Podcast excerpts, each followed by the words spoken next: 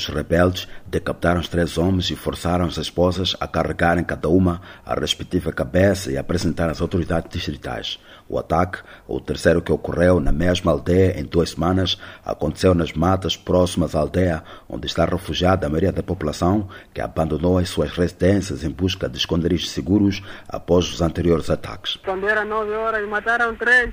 Chegaram de surpresa, logo, logo, do que ninguém sabe. Pronto. Então outros disseram deixar, vamos lá deixar. Então outros dizem, nada, não podemos deixar, vamos lá eliminar.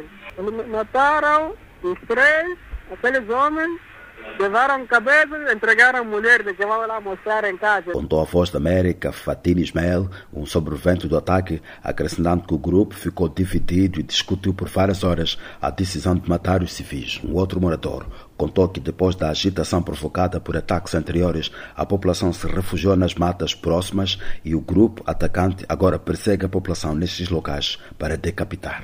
Depois da agitação da Nova Zambésia, as pessoas refugiaram-se nas matas, ou seja, lá nas machambas.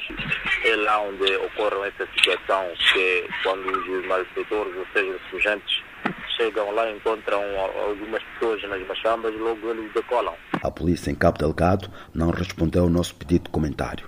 Para o analista político Raul Domingos, a nova escalada de violência nos distritos a norte de Cabo Delgado já era previsível após a ocupação das bases jihadistas pela tropa conjunta e por os rebeldes estarem a recorrer à tática de guerrilha, insistindo que é preciso repensar nas soluções sobre o conflito. É preciso perceber que os insurgentes ou os terroristas estão a usar táticas de guerrilha. Quando uma, uma força de guerrilha tem uma implantação interna, isto é, tem uh, apoio da população, uh, é difícil de eliminá-la. Defendeu o político. O também presidente do Partido para a Paz, Democracia e Desenvolvimento entende que existe um segmento da população que está a dar informações e cobertura à força terrorista que agora se desdobrou em grupos pequenos e a abrir novas frentes, como o de Niassa, para espalhar a tropa que os desalojou das suas bases.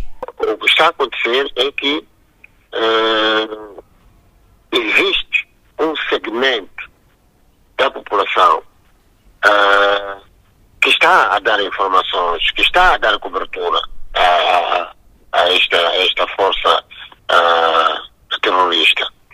E no momento que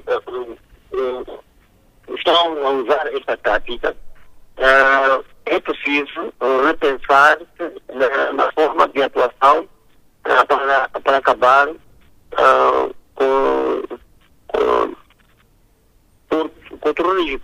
André Batista para a Voz da América.